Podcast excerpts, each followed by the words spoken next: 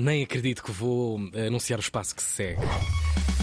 Porque hoje não há uma efeméride necessariamente. Andamos a correr o país. Ai, eu não entro nisto. Andamos a correr o país e Ei, vou perceber e responder à pergunta dia. o que é que se come, para onde é que se vai. Neste fim de semana, algumas sugestões. Já passamos pelo Festival do Arroz e Lampreia de Montemoro Velho e agora vamos à Feira da Foda de Monção.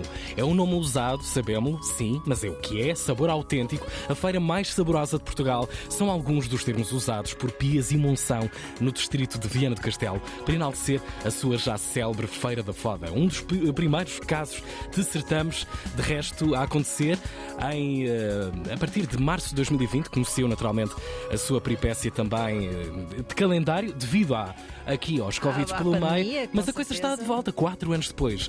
E Gaspar Castro, que é presidente da Junta de Pias, entidade organizadora dessa mesma feira, conta-nos o tempo para o fim de semana. Hoje em Portugal continental podem contar com um dia cinzento, melhorando a partir da tarde, mas com chuva fraca nas regiões norte e centro.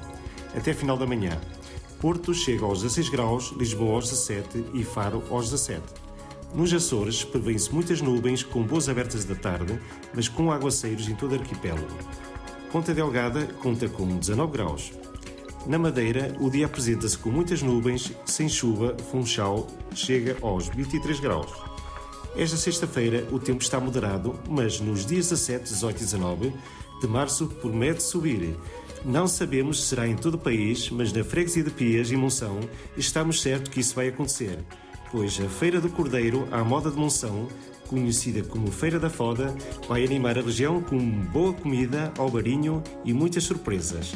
Com o nome ousado, estamos a preparar a feira mais saborosa de Portugal.